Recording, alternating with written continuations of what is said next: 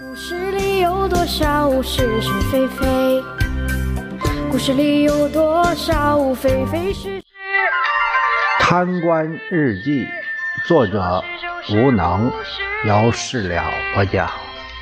故事里的事，说不是就不是，是也不是。故事里的事。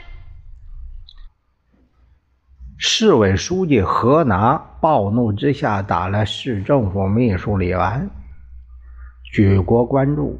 省政府再也坐不住了，马上派纪委专门小组来处理这起公案。为了让事件降温，勒令网南网网络平台整改一周，所有事件没办法再参与评论，相当于不让网民发声了。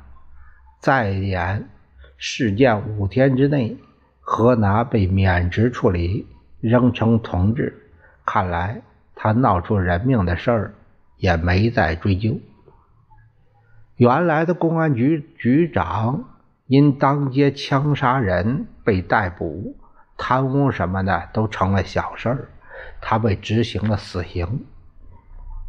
他这一死，深渊十八年的辜鸿案也有了进展。这个辜鸿是个农村人。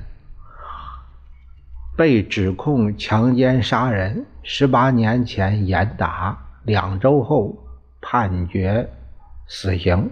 辜鸿被屈打成招，很多人都为辜鸿鸣不平。但这位赖局长就是踏着辜鸿的血上位的，当时他还是个派出所的小所长。你说这案子怎么破呢？说来呀，也该着。从一九九六年辜鸿被判死刑，到二零零五年真凶出现，一直坚信孩子无罪的辜鸿的父母，足足等了九年。强奸、抢劫、杀人案件的告破变成了巨大的问号。两千零五年十月二十三号，被称为杀人狂魔的赵志煌。在南区被警方擒获，他先后四次向警方供述在南区茅房大院厕所内奸杀一名受害妇女的详细经过。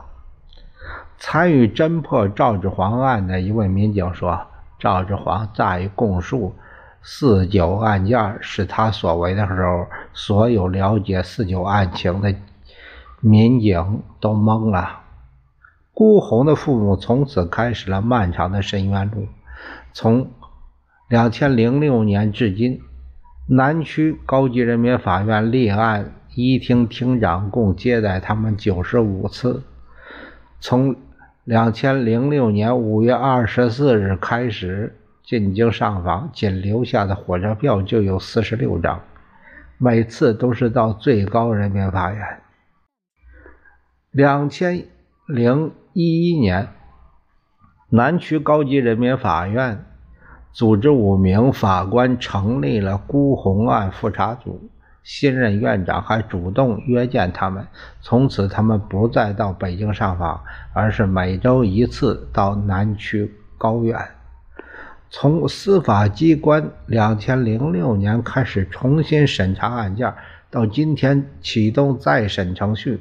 又一个九年过去了，再审的难点，人已经死亡，重要的实物证据没有保存。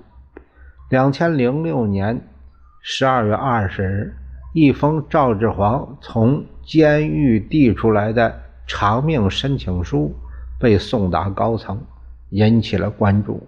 最终，南区中院对赵志煌的一审判决。暂时休庭，起到了刀下留人的作用。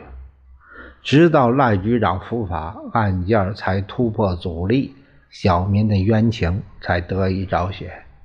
当年参与审案的人都是有了升迁，现在都受到了处理。可笑的是，恶魔赵志煌在这个空档期又苟活了九年。听说警察想让他否认有这个案子，赵也不傻，那就意味着自己早早被枪毙，因为已经背了几个命案了，多这一多这一起命案无所谓，况且还真是自己所为，也不用编，只要承认这个案子是自己所为，那他就一时就死不了。所以，什么挠脚心呐，还是酷刑啊，他都要挺着。只要挺着，他就能多活几天。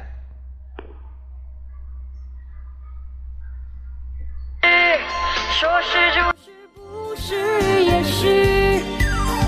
故事里的事，说不是就不不是